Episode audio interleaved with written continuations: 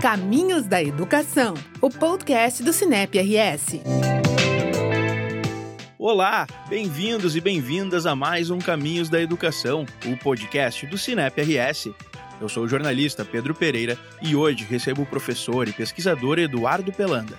Eduardo é mestre e doutor em comunicação e fundador e coordenador do Laboratório de Pesquisas Aplicadas em Ubiquidade Comunicacional, o UbiLab. Bem-vindo, Eduardo.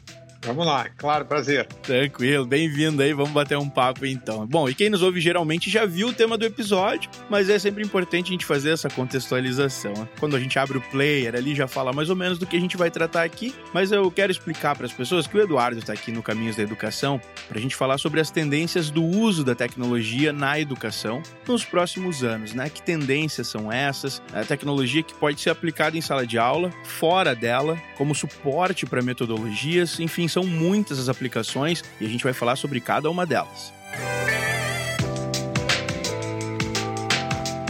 Eduardo, eu gostaria que tu começasse explicando justamente esse conceito de comunicação ubíqua, né, que dá nome ao laboratório. Fala um pouquinho pra gente sobre isso.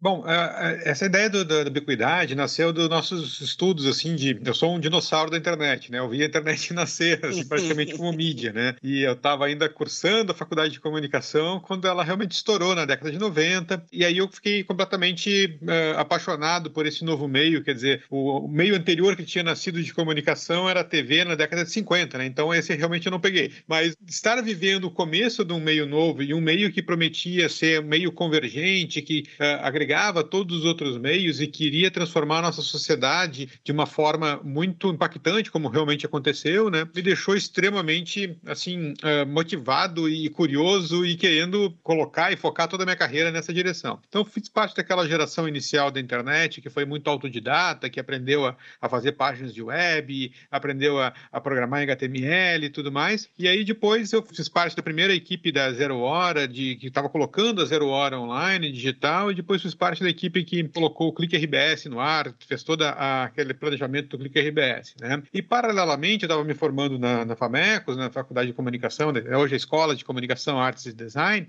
e fui convidado para ser professor logo em seguida, logo logo que me formei, porque realmente era, era uma área nova e que precisava de docentes nessa é, para esse novo meio, assim, né? E já emendei também o mestrado, o doutorado, e aí depois acabei me dedicando uh, 100% para a academia. Depois fiz dois pós-doutorados fora, no laboratório de mobilidade do, do, do, MIT, justamente tentando entender essa questão, né? Acho que o fato de ter visto a internet nascer me ajudou muito a entender, compreender como é que esse meio estava desenvolvendo e tentar acompanhar o desenvolvimento desse meio, né? Então eu fiz muito esse trabalho de tentar colocar assim essa progressão. Eu fiz a minha dissertação de mestrado sobre convergência, numa época que não era muito moda, assim, e tentei estabelecer os primeiros parâmetros do que, seria essa convergência, né? A gente tem um meio que tivesse áudios, vídeos, textos, gráficos, todos no mesmo ambiente, e depois, uh, o passo seguinte me pareceu ser a mobilidade, a internet móvel. Assim como o rádio foi móvel um dia, quer dizer, como o rádio saiu das casas e foi para os estádios, para os carros, o radinho de pilha levou o rádio para qualquer lugar né, e transformou o conteúdo do rádio, eu imaginava que a internet poderia acontecer alguma coisa parecida. E comecei a estudar, então, essa questão da internet móvel antes do smartphone, antes do iPhone, antes do Android. Acabei ali no começo da década de 2000, ali no, uh, nos anos 2000 e 2005, que foi a defesa da minha tese, depois, em 2007, teve o iPhone, em 2008 teve o Android, e aí explodiu esse, esse meio, né? Bom, aí no pós-doutorado eu comecei a entender, ok, qual o próximo passo? Qual o passo seguinte? Aí comecei a tentar estudar essa questão dos wearables, dos computadores vestíveis que a gente veste, né? Na época estava surgindo aquele Google Glass que estava começando a explodir bastante e por estar lá no, no MIT, que foi um dos lugares que foi inventado esse conceito do, do Google Glass, eu consegui um dos primeiros tickets para experimentar esse, esse óculos e passei uns três meses com ele, dei aulas lá no MIT sobre isso e tudo mais e me afundei nessa questão do, eh, dos computadores que a gente veste, óculos, relógios, depois que os relógios acabaram progredindo mais, smartwatches acabaram progredindo mais do que os óculos, mas os óculos estão voltando agora de várias formas, que a gente pode conversar depois. E aí depois comecei também a estudar a internet das coisas, as coisas se comunicando, né? Desde as lâmpadas inteligentes até a garagem que abre, uh, as smart speakers, né? A Alexa, o, o, o Google Home, a Siri. Então, eh, eu fui progredindo nesses estudos ao longo do tempo. Então, é, é, essa é a questão da ubiquidade, quer dizer, a gente pensar a internet com a gente, os smartphones, né? a internet na gente, os smartwatches, os óculos, óculos, e a internet em volta da gente, os, todas as coisas conectadas, a internet das coisas, né? Então, é, é, esse cenário que a gente chama de ubiquidade tecnológica, ubiquidade midiática, digamos assim, né? E por isso que a gente deu esse, esse nome para o nosso laboratório. Tudo Perfeito. que está acontecendo depois da internet convencional, depois da internet nos computadores, né? Sim, o senhor até fala em computadores que a gente usa, né? Que a gente veste, porque, enfim, computador, né? É uma máquina que faz computos, que faz processamentos de dados. Então, hoje a gente tem diversos equipamentos, a televisão, o relógio, você citou alguns, né? Smartwatch e tal. O, Google Glass, que foi uma coisa que surgiu há alguns anos e que também né, tinha uma, uma ideia de revolucionar a forma como a gente olha para as coisas, né? Literalmente. É, então, assim, a, a gente está cercado por, por tecnologia, por, por, comunicação de dados em, em, diversas formas. Como isso vem para a educação? Vamos entrar um pouquinho agora nessa questão, né? Como o senhor vê hoje, principalmente aqui a questão do Rio Grande do Sul, né? É, por a gente estar tá falando é, como Sinep RS, mas como o senhor vê a aplicação dessas tecnologias no Rio Grande do Sul, na educação em geral, para depois a gente falar um pouquinho sobre o que vem pela frente. Legal. Quando eu estava nesse tempo dos dinossauros andando na Terra, ali, começo da internet, esses uh, décadas de 90, por aí, a gente imaginava muitos potenciais, assim, né? A gente uh, tinha vários pesquisadores, assim, tipo uh, o Pierre Levy, que é um, um pesquisador que, que, eu acabei ficando muito amigo dele, escrevi um livro sobre ele e tudo mais. Era um que falava desses potenciais, né? Que a gente ia poder simular muita coisa no ambiente virtual, que a gente ia poder usar o ambiente virtual como algo libertador, que fosse democrático. Então, ele tinha uma visão otimista de um lado, mas também realista por outro, porque ele via potencial muito claro disso. Né? É claro que ele apontava alguns problemas da superinformação, como a gente está tendo hoje, mas a gente pode conversar sobre isso depois. Mas, de qualquer forma, a gente falava muito desses potenciais. Né? Mas quando a gente vivia nas escolas, uh, primeiro que tinha que ter uma. Todo um, a gente talvez tenha vivido um grande. Uh, esses últimos, essas últimas décadas, a gente está vivendo ainda, um, algo que é, que é bastante assim, raro que acontecer, que, que é a, as gerações que, que muitas vezes alguns autores chamam de nativos digitais, né, acabam sabendo mais uh, lidar e, e, se ambientar muito mais do que ambientar talvez seja o termo certo, se ambientar mais nesse mundo da tecnologia da informação do que os professores, pais, avós e tudo mais. Então, uh, essa geração tem um tipo de acoplamento diferente. Então, esse foi o primeiro problema que a gente teve, né? E eu acho que ao longo dos anos a gente conseguiu equalizar um pouco melhor isso. Mas, claro, que à medida que a gente equaliza isso, tem novas tecnologias e a gurizada acaba absorvendo mais rápido ainda, né? Então, acho que esse foi um dos primeiros problemas problemas iniciais, talvez tenha freado um pouco mais ainda a exploração desse, desse mundo virtual nas escolas. Né?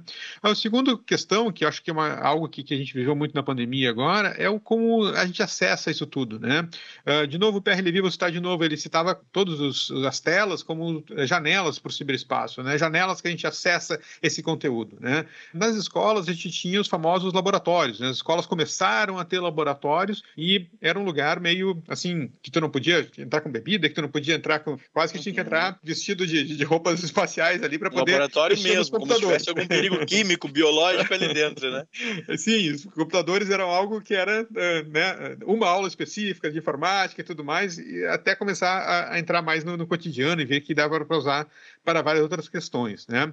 E a gente, então, eh, migrou deste momento, e isso que, fazendo a ponte com a ubiquidade, aquela que eu estava comentando, a gente partiu deste momento em que a gente tinha poucos laboratórios, ou até nenhum laboratório nas escolas, para o fato de muitos dos alunos, principalmente os adolescentes mais, mais para cima, assim, mais talvez na faixa dos 14, 15 anos, para esses alunos, cada um ter o seu próprio acesso à internet, o seu próprio computador no bolso deles, né? Eu acho que a maioria dos, dos adolescentes estão ganhando dos pais os seus smartphones nessa idade, mais ou menos, né? Entre 13, 14, 15 anos, por aí deve ser a faixa que os pais devem começar a dar os smartphones. Mas a gente, então, pulou para essa, essa etapa, assim, né? Do, de ter poucos acessos e, e acessos específicos da escola para os alunos terem próprio acesso deles, né? E aí eles não tem freio para isso, né? Eles, eles têm a rede deles, a forma que eles querem acessar, eles têm. A escola não pode necessariamente barrar o tipo de informação que eles podem ter, mas eu acho que tem uma oportunidade grande aí para a gente buscar informações, para a gente poder uh, usar essa, essa ferramenta extremamente poderosa para amplificar o que a gente está falando na sala de aula, né? Para desdobrar o que a gente está falando na sala de aula e aí criar uma conversação. Acho que é, o grande desafio é esse, é criar essa, essa conversação é transformar em aliada essa tecnologia, esses dispositivos, né? Trazer para o lado da, da pedagogia, da metodologia aplicada a isso, né? E, e, que aplicações são essas? Como, como usar a tecnologia como aliado no processo de ensino? Poxa, é, tem tanta, tantas possibilidades, né? Desde questões mais específicas, assim, simplificar essas informações. Então, o professor está falando de alguma questão histórica, de algum fato, uh, e os alunos poderem automaticamente buscar um, fontes confiáveis em, em sites de, de, jornais, em, em Wikipedia, que, que, que, é confiável. Que a gente, claro, a gente tem que sempre ver que a Wikipedia pode ser editada, mas tem editores, curadores que sempre cuidam do conteúdo. Então, a Wikipedia dá para ser bem confiável. Então, eu acho que desde essa questão assim de a gente, dos alunos pesquisarem e aprender aprenderem a pesquisar, eu acho que isso é muito importante. Né? Eu acho que não só a escola e a universidade, que a gente dá aula também, acho que a escola, a universidade, acho que todos os ambientes de ensino, cada vez mais são lugares que a gente tem que criar um ambiente para que eles entendam como navegar por essas informações. A gente está com muitas informações, eu acho que, uh, digamos assim, o, o contra-efeito que eu tinha comentado antes, né? o contra-efeito dessa ubiquidade é essa super informação, essa informação que a gente tem para lá dos amplificadores, para lá dos libertadores, para lá dos que, que democratizam a informação, e para outros lados que, claro, criam uma desinformação, criam uma série de ruídos na informação, que são as desinformações ou até uh, desdobramentos disso, que são as fake news. Né? Então, eu acho que aprender a lidar com informação, aprender a lidar com, com essa diferenciação do que, que pode ser verdadeiro, o que, que não é verdadeiro, o que, que é bacana investigar, o que, que, é, que, que é legal fugir daquela informação, o que, que é legal deixar lá longe. Eu acho que esse tipo de, de aprendizado, esse tipo de discussão em sala de aula pode ser riquíssimo para o que vai vir daqui para frente. Quer dizer, não só para o que a gente está vivendo agora, mas a tendência que a gente tem, essa questão dessa hiperinformação, dessa hiperconexão, cada vez mais amplificada, cada vez mais desdobrada. Né? Então, acho que esse tipo de diálogo em sala de aula, trazer esse tipo de problema, resolver juntos esses problemas com os alunos, acho que é, é riquíssimo. Passando a pandemia, na verdade, durante a pandemia, uh, não só estudantes, mas o mundo inteiro foi, foi levado, foi forçado, de certa forma, a rever sua relação com a tecnologia, né? Os lados positivos, a questão do contato, a questão do, do, do trabalho mesmo, né? E também chegando aí no processo de ensino como fica essa relação desses alunos com a tecnologia no pós-pandemia, no momento em que voltam para a sala de aula, né? Há alguns anos já, os nativos digitais têm uma questão de da aula convencional não chamar tanta atenção, porque ele está acostumado, desde que nasceu, praticamente, a interagir com telas, a, a recursos interativos, e daqui a pouco a aula já não é tão atrativa. Passada a pandemia, que cenário é esse? Como fica a relação desses alunos com a tecnologia e como as escolas instituições de ensino em geral, ensino superior também, podem lidar com isso?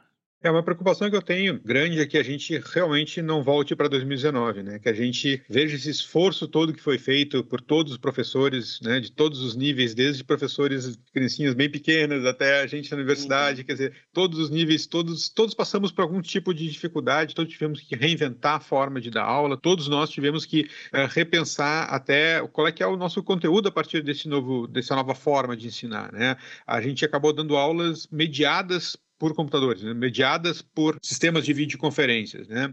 E a gente entrou na casa dos alunos e os alunos entraram na nossa casa. Né? A gente teve uma, um ambiente literalmente diferente do que a gente tinha em sala de aula. Né? Aquela, aquele lugar sagrado da sala de aula, aquele lugar entre quatro paredes, aquele lugar que, que é tão cultuado assim e que, obviamente, a gente aprendeu a, a, lidar com esse espaço e a gente tinha uma segurança nesse espaço. No momento que nos tiraram esse espaço, puxa, é, como é que fica agora? O que, que a gente aprendeu nesse tempo todo? Acho que tem que conseguir compilar, tem que conseguir produzir conhecimento, tem que conseguir uh, criar papers, falar em congressos, discutir bastante em congressos, e a gente tem que conseguir refletir sobre o que a gente aprendeu nesse tempo. Né? A gente tem essa ideia de que, obviamente, o contato presencial, o olho no olho, sempre é a forma mais eficiente de comunicação que a gente tem. Né? Mas não necessariamente isso acontece em todos os casos. Né? Eu falo para os alunos assim, ah, mas é, é mais fácil tu, se quiser romper com o teu namorado, teu namorado, é mais fácil tu falar face a face ou mais fácil tu falar uh, via WhatsApp, algum outro meio virtual, né? Todo, todos os alunos são unânimes de dizer que não, mas mais fácil mandar um WhatsApp e dizer que eu quero romper com ela. Porque a comunicação face a face, ela também impõe uma série de barreiras, né?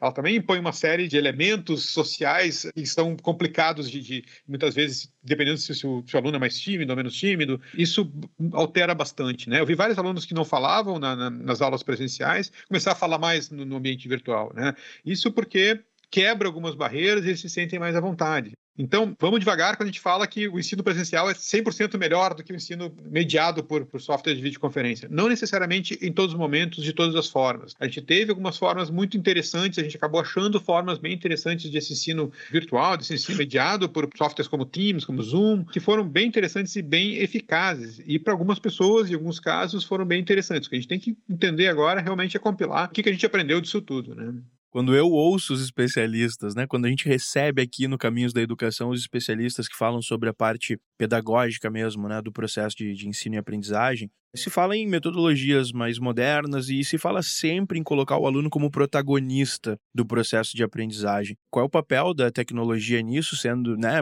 como o senhor comentou, o aluno é que domina essa tecnologia muito mais, via de regra, do que professores e familiares. Como a tecnologia pode ajudar a trazer o aluno para esse protagonismo e né, enquanto isso, qual é o papel do professor? É curadoria, é orientação, porque ele sabe mais sobre a vida, embora talvez, talvez saiba menos em termos de tecnologia, mas ele pode ser um orientador. Qual é o papel do professor nisso? Sem dúvida. De novo, ah, a gente tem que separar a tecnologia mediação, que nos mostra como a gente pode criar uma comunicação, né? Mediação por telefone é uma coisa, mediação por videoconferência é outra, mediação via uh, ar, face a face é outra, né? Então, acho que a tecnologia aqui está muito nesse sentido de nos ajudar a fazer uma mediação da conversação, né? Dito isso, o conteúdo, teoricamente, é igual, ele se, ele se adapta a esse tipo de comunicação, mas o conteúdo é igual, quer dizer, a importância do professor, do que o professor vai falar, do que o professor vai ensinar, tudo que significa o professor continua igual, né? A questão é, é o como a gente está dando isso e qual a ambientação disso, qual a metodologia para dar esse, esse, esse, tipo de, de, aula, né?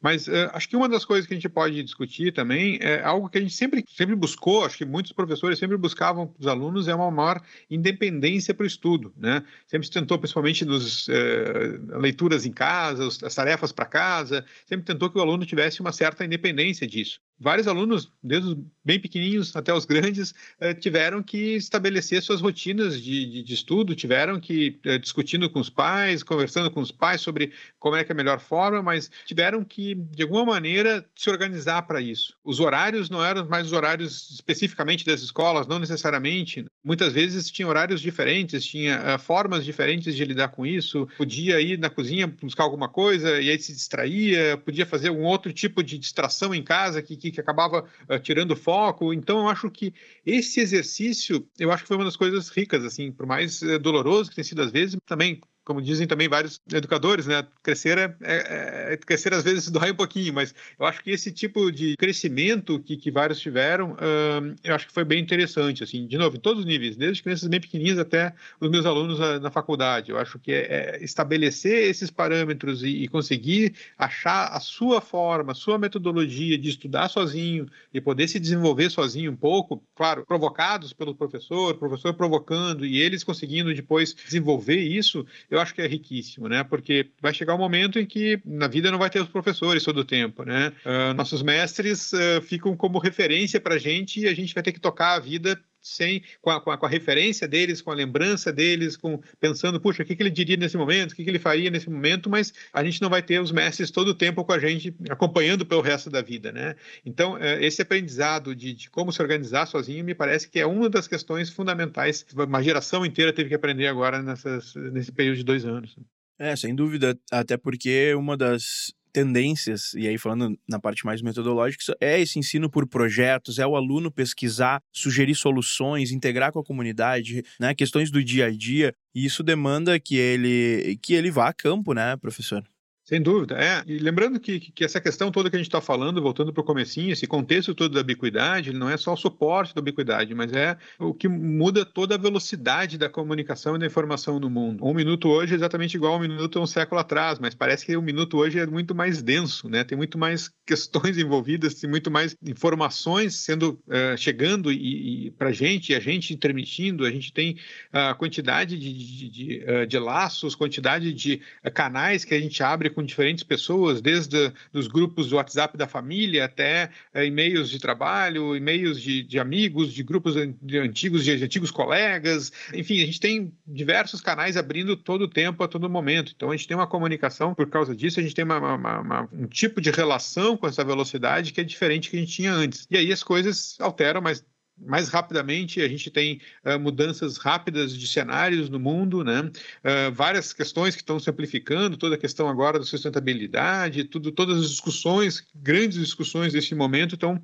mudando drasticamente nossa forma de vida. A pandemia foi um dos, desses expoentes, né? Dessas grandes mudanças que a gente está vivendo. Dito isso, está claro que a gente vai ter uh, novas perspectivas no futuro de, de, profissões, de funções, de problemas na sociedade que vão surgir e que a gente tem que pensar cada vez mais o que, que a gente ensina. Né? A gente tem um, um certo ensino enciclopédico, que são questões da, da, humanidade, que são questões chaves da humanidade, que obviamente a gente tem que mostrar para os alunos o que, que isso aconteceu, como aconteceu e como é que se deu, os contextos principalmente desses fatos históricos, mas a gente vai ter toda uma progressão, toda um, uma quantidade de fatores fatores no futuro que vão ser muito difíceis de a gente definir, de a gente prever cada vez mais, né? Então a gente vai ter que ensinar os alunos a aprender cada vez mais, né? Por isso que eu dizia naquela questão de a gente ter que dar essa independência para eles, né? Dar esse tipo de, de possibilidade de eles aprenderem a aprender, porque eles nunca vão parar de aprender, seja formalmente, fazendo cursos de especialização, mestrados, doutorados, mas uh, a questão é, uh, eles vão ter que, de alguma maneira, continuar aprendendo, seja lá o que eles forem fazer na vida. Né? Professor Eduardo, a conversa está ótima. A gente faz uma paradinha rápida para conferir o recado do Cinep e dos nossos parceiros. Fique conosco, a gente volta já já. Momento Cinep RS. Olá, sou Bruno Izeric, presidente do Cinep RS. Você sabia que 70% dos alunos formados em um curso técnico conseguem emprego já no primeiro ano após a conclusão do curso? A rede privada de ensino oferece ótimas opções de cursos técnicos para quem busca uma formação de qualidade e inserção no mercado de trabalho. Momento Cinep RS. Estamos de volta com o Caminhos da Educação. Hoje falando sobre a tecnologia e suas múltiplas possibilidades de aplicação na educação. O professor Eduardo Pelanda está aqui com a gente. A gente já falou um pouquinho sobre o uso da tecnologia, né, e algumas dessas aplicações, como a gente se relaciona com ela. E agora a gente vai olhar um pouquinho para frente. A gente falou, por exemplo, sobre o papel do professor nesse processo, né? Como o gestor deve olhar para tudo isso e manter o professor atualizado, formação continuada. Como é que o gestor deve olhar para essa tecnologia e trazer isso para dentro da instituição? Eu acho que sempre de uma forma crítica, assim, a gente tem que tentar entender as tecnologias e como é que a gente pode usar elas para uh, eh, amplificar o que a gente está querendo dar, né? E não ao contrário, não pegar uma tecnologia e começar a usar porque está na moda, porque é, é, todo mundo está usando, então vamos usar também, né? Tem um termo em inglês que eu repito bastante, que, que é o take for granted, quer dizer, a gente toma como, fazendo uma tradução rasa, assim, a gente toma como comum, né, várias tecnologias do dia a dia. Quando a gente vê, a gente incorpora uma tecnologia e nem sabe direito o porquê e como a gente está usando e sem ter nenhum tipo de pensamento crítico em relação a ela, né? Eu acho que a gente tem que pensar, aquilo que você estava falando dos projetos, né, de, de ensinar por projetos, ensinar por temas, a gente tem que pensar esses projetos que a gente quer ensinar ensinar, esse, essas metodologias de sala de aula, essa é a questão toda do, de o que e como a gente quer ensinar. Qual é que é a melhor forma de eu mostrar isso? Né? Como é que é a melhor forma de eu poder transportar o aluno para algum tipo de, de, ambiente como esse. Ah, ok, a gente está falando agora, e todo mundo comentando, a palavra da moda agora é o metaverso. Os ambientes de metaverso, os ambientes que a gente está circulando uh, em, em, lugares virtuais, que a gente simula espaços e tudo mais. Posso usar o metaverso para qualquer coisa?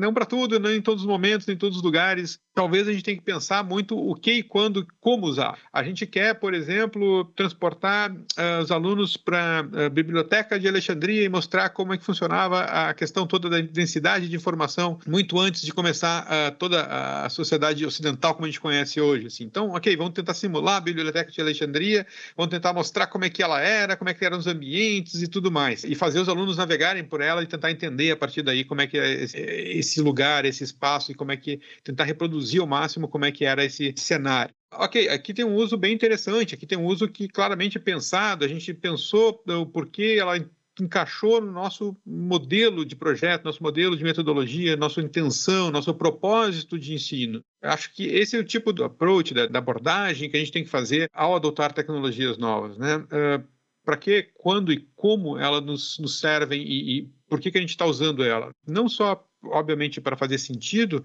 como para engajar os alunos. Né? Se eles sentem que, que a gente está usando uma tecnologia por usar, é, só porque é bacana, é, eles não, não compram também. Eles sentem que não está valendo a pena só porque eu estou tentando forçar a barra para usar uma tecnologia nova. Né? Então, eu acho que é legal a gente ter essa, esse tipo de, de planejamento, entendimento e discussão de, de o que usar e como usar a cada uma das tecnologias novas que estão pintando aí. Né?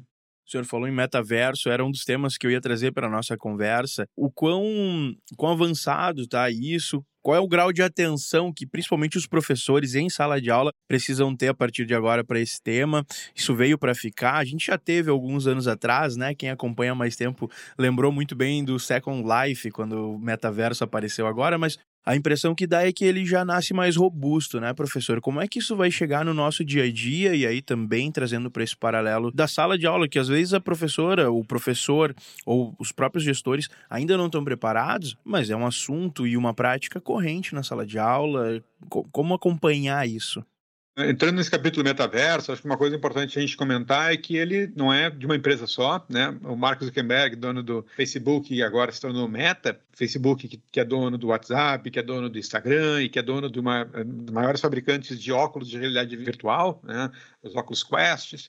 Ele uh, colocou o nome da empresa Meta porque ele precisava mudar a imagem da empresa toda, né? E acabou se apropriando muito desse termo metaverso. E aí todo mundo começou a falar bastante, né? Mas não é o metaverso. Não, não existe um metaverso só, existem vários metaversos. Metaversos é um, é um conceito né, de, de, de, de histórias, de storytelling contado em um ambiente virtual, né? E a gente pode ver de várias maneiras. É um conjunto de tecnologias, né? A realidade virtual é uma delas, aquela que a gente faz imersão em algum lugar, algum espaço, a gente recria todo em, em ambientes 3D. A realidade aumentada é outra delas, né? Que é a realidade que a gente coloca objetos virtuais em cima dos objetos reais que a gente está vendo na nossa frente. Então a gente coloca via câmera e, e, visor do celular, do tablet, a gente consegue colocar objetos tipo uma, um, um, foguete da NASA em cima da mesa da, da sala de aula. A gente consegue fazer esse, esse hibridismo. Realidade virtual é 100% virtual e realidade aumentada a gente mescla, né? A gente faz uma, um hibridismo da, do que a gente está vendo, dos, dos objetos reais com uh, objetos virtuais. Mas essas são as duas bases para esses vários metaversos, digamos assim, que a gente está tendo agora. Né? E, eh, dito isso, assim, eu acho que é importante a gente entender, de novo, eh, que ele já vinha se desenvolvendo há muito tempo, né? e que agora, claro, pelo Zuckerberg ter colocado o nome da empresa de meta, acabou tendo um, um momento de, de buzz, como se fala, né? O buzz uhum. quando a tecnologia começa a ficar mais, mais falada e, e, todo mundo começa a vir mais à tona, né? Mas como isso vai se desenvolver, eu acho que ainda a gente precisa de vários tipos diferentes de dispositivos. Um deles são esses óculos novos, né? A gente tem óculos de realidade virtual, que são muito bacana, mas que eles têm um limite físico para a gente usar eles, né? Na, na prática, são monitores que a gente coloca quase perto do olho, alguns centímetros do olho, o que cria uma fadiga muito grande. A gente consegue usar no máximo 15 minutos, 20 minutos, dependendo da pessoa, às vezes até muito menos, pessoas que têm um certo enjoo, assim, então não conseguem usar direito isso, né? Então a gente, eu acho que a gente vai estar ainda nos próximos anos tendo vários outros tipos de dispositivos para a gente poder entender e ambientar melhor esse mundo. Eu acho que essa outra uh, realidade, a realidade aumentada, que a gente faz essa mescla entre mundo real e virtual, tem um potencial muito grande. Vários executivos, o CEO da Apple, o Tim Cook, por exemplo, é um que aposta todas as fichas na realidade aumentada e já tem vários tipos de vazamentos, de, de depósitos de patentes tudo mais, sobre um óculos que a Apple está preparando aí nesse, nessa área de realidade aumentada e que pode ser muito interessante, porque, de novo, é, não tem tanta fadiga e a gente faz uma integração melhor com, com o ambiente virtual e real. Aí a gente pode fazer coisas muito, muito interessantes no futuro, né? Coisas como, por exemplo, a gente colocar em sala de aula objetos virtuais, né? Colocar, de novo, um foguete da NASA, colocar uh, algum tipo de, de, de, relíquia antiga, colocar algum tipo de, de, objeto que a gente queira demonstrar numa aula de anatomia, numa aula de, biologia, né? colocar o vírus do Covid bem grande para as pessoas entenderem como é que se dá aqueles spikes e tudo mais. Quer dizer, a gente pode fazer ambientações fantásticas, transformar a sala de aula em outro, em outro momento, em outro lugar, assim, que vai ser muito legal. E uma outra tecnologia interessante para o uso dessa realidade aumentada através desses óculos pode ser a, a gente repensar também essa história toda de videoconferência, né? Que hoje a gente está na, no Zoom e no Teams ali, com aquelas várias janelinhas ali, em duas dimensões, em 2D, a gente pode começar a trabalhar talvez com avatares né, colocados. Então, uh, hoje a gente está dando, em alguns casos, aulas que são meio híbridas, eu estou dando uma aula para alunos presenciais e alunos estão do outro lado do Zoom. Né? Eu poderia, entre aspas, colocar esses alunos que estão no Zoom sentados nas cadeiras da minha sala de aula real. Né? Então, eu consigo ter um outro tipo de hibridismo, um outro tipo de, de conexão entre esses dois mundos, quase que acabando a fronteira entre o que é real e o que é virtual. Esse é o grande potencial do que a gente está falando de, de, de, realmente não só o metaverso, mas as, de novo as tecnologias que circundam o metaverso de alterar e de mudar uh, uma porção de questões daqui para frente. Uhum. Eu sei que o senhor tem, pelos seus estudos e pesquisas, o hábito, digamos assim, de antecipar algumas tendências, né? Começar a estudá-las para entender, assim, no momento que elas chegarem. O senhor mesmo já falou sobre a questão da internet móvel, outras questões. Além do metaverso, que outras tendências a gente deve ver nos próximos anos na sociedade em geral, mas também especificamente entrando na sala de aula, podendo ser aplicadas aí junto com metodologias pedagógicas? O que a gente deve ver nos próximos anos? Bom, eu, eu, particularmente eu acho que, que a questão acho, da, da, sustentabilidade é um dos grandes panos de fundo para mudar uma várias questões no nosso, nosso cotidiano, no nosso dia a dia. Né? Hoje saiu um novo relatório da ONU mostrando ah, o quanto a gente já está passando dos limites e, tendo um, um, lugar de não, de não retorno para vários tipos de, de, malefícios que a gente está fazendo no, no planeta. Né? Então, eu acho que, de alguma maneira, a gente vai ter vários tipos diferentes de, de movimentos na sociedade alterando bastante o nosso cotidiano. Né? Como, por exemplo, a gente vai ter que acabar com os carros a combustão, a gente vai ter que acabar com a gasolina, gente acabando com a gasolina, a gente vai ter que acabar com todas essas questões. Talvez essa guerra da Ucrânia e da, da, da Rússia seja a última grande guerra em cima do petróleo do gás, né, ali que é feito de petróleo. A gente vai mudar muito esse cenário a partir desse contexto. A gente está abrindo lá na, na, na, PUC um hub sobre mobilidade elétrica, porque essa é mais uma das tecnologias que a gente está tentando entender como é que carros elétricos e como é que carros, bicicletas elétricas, que na, durante a pandemia teve uma venda absurda, explodiu a venda de bicicletas elétricas, de patinetes, como é que isso tudo vai mudar o transporte nas cidades, vai mudar até a forma da cidade se movimentar. A partir disso, eu acho que a gente também viu que tem muito a necessidade de ar puro é muito importante. Eu acho que cada vez mais a gente vai usar mais os espaços públicos. Eu acho que a gente vai sair talvez muito mais da sala de aula para a rua e, e, e, na rua usar mais esse tipo de tecnologia, aí criar eh, talvez quadros, quadro negro ali vai ficar uh, um quadro ou a lousa, né? Vai ficar quadros virtuais numa, numa praça, nos ambientes de rua. Eu acho que a gente vai tentar cada vez mais aproximar as pessoas da natureza e tentar entender como a gente lidar com isso, como a gente conecta tecnologias que, que ajudam a gente conectar, tecnologias limpas, tecnologias de informação, uh, mais isso e menos tecnologias envolvendo petróleo, envolvendo gastos de energia, uh, gastos de, de, de mais ar-condicionado e tudo mais. Né? Acho que a gente vai tentar, a gente vai ter uma, uma, mudança muito grande nesse cenário e a tecnologia vai estar acompanhando isso tudo e a forma de a gente viver, uh, tanto nas escolas quanto nas cidades, vai alterar bastante a partir disso. Né? A gente sempre tem aqui no Caminhos da Educação, em todos os conteúdos do Cinep, o que eu chamo de o que eu faço com tudo isso, né? Os gestores educadores nos ouvem, nos leem, acompanham os conteúdos do Cinep e como eu trago isso para minha realidade, para minha sala de aula, para minha instituição.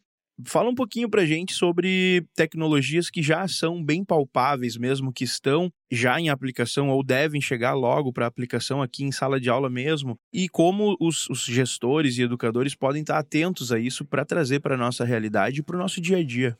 Bom, acho que tem várias tecnologias muito interessantes, assim, acho que várias tecnologias envolvendo hardware, né, que a gente sempre lida com software, sempre fala muito de software e tudo mais, porque, claro, software é muito, sempre foi muito mais fácil a gente manipular e, e transformar e tudo mais, né.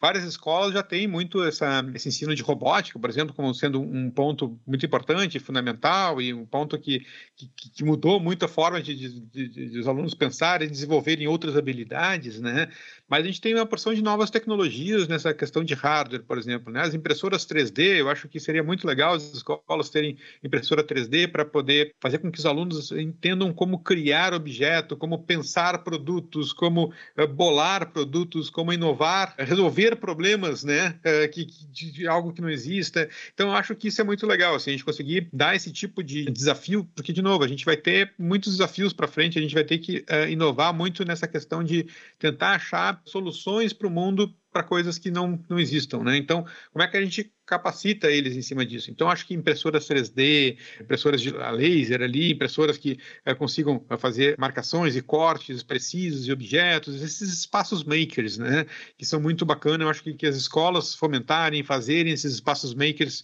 cada vez mais completos, eu acho que é um, tem ambientes de aprendizados fantásticos, assim, né? Isso do ponto de vista de, de hardware, né? Agora, do ponto de vista de software também, eu acho que a gente tem que cada vez mais ensinar ensinar códigos. Tem uma, uma, uma, grande, grande movimento, principalmente nos Estados Unidos, de grandes empresários, o Bill Gates, o Tim Cook da Apple, o Elon Musk, vários desses grandes empresários uh, fizeram um movimento grande, chama o Dia do Código nos Estados Unidos, né, e que vários lugares acabam uh, ensinando código para as crianças. Eu acho que ensinar código para as crianças, eu acho que é, um, é fundamental, porque a nossa sociedade vai ser muito baseada em software, né, em software, em tudo, tudo que é área que a gente imaginar, a gente vai ter algum tipo de software desde a pessoa for contabilista, vai ter que fazer software para poder fazer deduções de imposto de renda, até o médico cada vez mais usa softwares para análise de, de imagens e tudo mais, e diagnósticos, enfim, passando por todas as etapas, acho que todas as profissões que a gente pensa hoje, tu tem algum tipo de inteligência de software, né? E a indústria do software é, é talvez a indústria mais limpa e mais fácil de a gente uh, poder amplificar, né? A gente olha o que aconteceu, por exemplo, com a, com a Índia. A Índia explodiu porque os indianos sempre foram muito propensos à, à matemática, e aí da matemática para o software, né? Mas eu acho que, de novo, mesmo quem não for seguir a carreira de programador especificamente, ou alguma coisa ligada diretamente à tecnologia, se os alunos hoje no colégio aprenderem isso como aprendem matemática, como aprendem química, física, biologia, eu acho que vão estar preparados para essa sociedade daqui para frente de uma outra forma. Né? Vão entender o que está por trás do WhatsApp, o que está por trás dos filtros de informação de uma fake news, ou entender esse mecanismo de uma outra forma, de uma forma de quem produz e não só de usuário. Né? Então, acho que esse tipo de capacitação, de compreender como funciona o motor do carro, digamos assim, é fundamental. Não só ser o motorista do carro, mas é, entender como funciona um pouco o motor do carro. Eu acho que isso vai dar uma outra perspectiva na sociedade que a gente está pintando cada vez mais com esse grau de, de, de informação, esse grau de digitalização. Né? É, olha como a conversa dá uma volta, né, professor? E a gente volta lá na questão da ubiquidade, né? Essa, esse novo cidadão, ou esse cidadão do presente e principalmente do futuro, entender como tudo funciona, né? Porque o software está em todos os lugares, cada vez mais. Bom, e onde pode estar a dificuldade para trazer essas tecnologias, mesmo essas que já estão em uso, né, professor? É o custo ainda é alto, a capacitação dos profissionais para utilizar e para orientar esses alunos. Onde é que pode estar esse gargalo? Eu acho que é sempre os profissionais, são sempre as pessoas. Pessoas é, o, é, a parte mais cara de tudo isso, né? Software hoje em dia tem software gratuito, enfim, é, tu pode ensinar até no, no, celular dos alunos ali, usar o celular como ponte para ensinar softwares, enfim, acho que isso é, é, é a, mais, a parte mais fácil. A parte mais difícil é realmente capacitar professores para que entendam isso e possam passar isso de uma maneira bacana, não de uma maneira automatizada. Também não adianta ensinar de uma maneira mecanizada, digamos assim, sem mostrar o que está por trás daquilo ali, né? Só ensinar o código e não explicar o porquê daquilo ali, acho que não adianta nada também. Acho que o bacana é isso, é fazer esse ensino mais capacitado. E para isso, obviamente, precisa de pessoas muito bem qualificadas, né? Pessoas muito bem entendidas não só na questão do assunto, do objeto, mas também de todo o contexto educacional, de toda a metodologia de educação, né? Essas duas coisas estão em conjunto, né?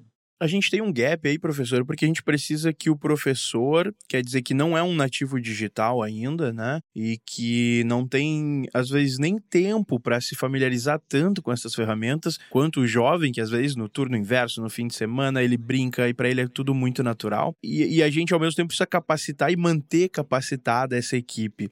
É, é como resolver essa equação? Me parece um pouco complicado, assim, para o gestor. É, sem dúvida. A gente tem que fazer, talvez, alguns planos né, de capacitação, alguns planos de.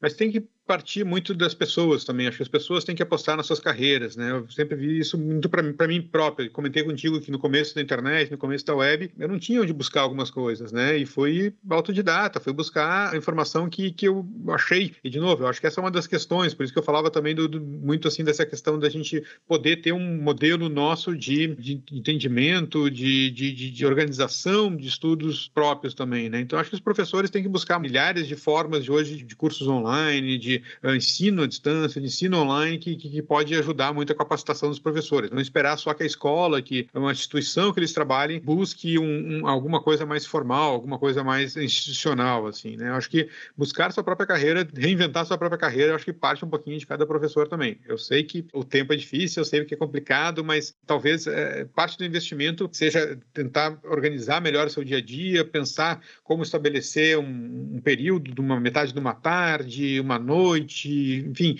achar um espaço livre para poder fazer essas capacitações, acho que é muito importante, poder se reinventar, né? O que, que eu preciso reinventar? O que, que eu preciso mudar minha, minha formação? O que, que eu preciso aprender? O que, que, que, que os alunos falam que eu não consigo decodificar e que eu preciso uhum. ir atrás, né?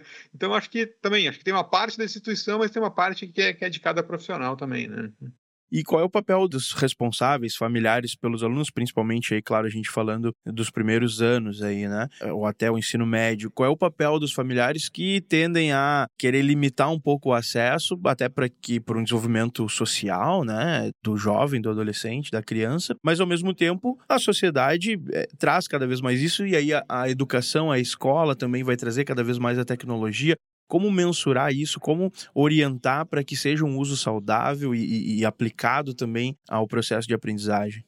Essa questão é bem complexa, né, de, como os pais colocam filtros para os filhos e, e, como eles uh, dizem assim, olha, aqui, vamos combinar que o horário de uso de, de, smartphones, de tablets é de tal a tal e depois não vai ser usado isso. Dá para fazer de uma forma de cima para baixo, né, o pai simplesmente proibir e pronto, e dá para fazer de uma forma que, que tu mostre um pouco para eles, né, olha, se tu começar a ficar uma tarde inteira usando o teu tablet, tu vai ter uma fadiga visual no futuro muito grande, tu vai ter problema nos olhos, tu vai ter, né, tentar mostrar e tentar construir junto como, como trabalhar uh, as pausas também, né? Uma das coisas que a gente viu bastante na pandemia foi isso também, a gente ficar longos períodos de tempo na frente dos, dos monitores, das telas, né? E como isso causa fadiga visual, como isso é problemático, né? Para a questão circulatória também, né? Ainda mais com crianças de desenvolvimento, né? Essas pausas são fundamentais, a gente poder pausar de tempos em tempos e, e dar uma caminhada, pegar um copo d'água, fazer um lanche, ir na rua, brincar um pouquinho, voltar. Então, talvez assim, fazer um intercalar, fazer com que as tecnologias entrem mais na, na, na vida uh, das crianças de uma maneira mais orgânica, né? Não, não necessariamente é, é, agora é tecnologia, agora é brincar na rua, agora é fazer tal coisa. Talvez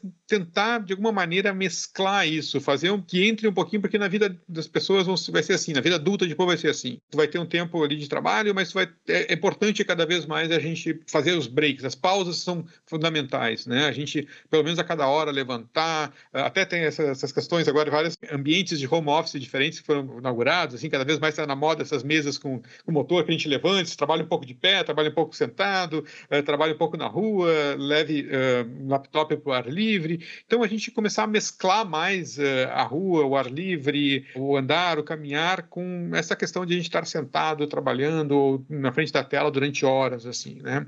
Eu acho que a gente achar esses filtros, achar essas formas um pouco mais uh, orgânicas de a gente lidar com a tecnologia, eu acho que isso é fundamental, assim, a gente tentar achar essas, essas metodologias. E cada pai, cada, cada criança é diferente, obviamente, então vai ter uma abordagem, né? Acho que não existe uma, uma, uma fórmula mágica para isso acontecer. Eu acho que a fórmula é o diálogo, é compreender, é ver como é que é a rotina da criança, tentar dialogar. Acho que essa é a parte mais importante, assim, dialogar e não, não ir de cima para baixo, porque vai ser pior. não vai, não vai rolar é. legal. Esse, esse, diálogo não vai acontecer com as, com as, crianças, né? É verdade. O uso da tecnologia é, é, é fascinante mesmo, né, professor? Ele só precisa ser bem pensado para fazer sentido, funcionar de forma estratégica no, no, processo de aprendizagem, de construção do cidadão de uma forma mais, mais ampla, né? Professor Eduardo, obrigado por topar conversar com a gente aqui no Caminhos da Educação, que está sempre de portas abertas aí para compartilhar esse conhecimento conosco. Eu que agradeço, foi um prazer. Estou sempre à disposição. Tá ótimo. E um agradecimento especial também a você que veio com a gente até aqui. Acompanhe as redes sociais do Cinep RS para não perder nenhuma novidade. Você encontra o Cinep em instagram.com/barra cineprs e facebook.com/barra cineprs e acessando cinep-rs.org.br, você também pode conferir o novo site editorial do Cinep com diversas reportagens super completas sobre educação. Um abraço e até a próxima!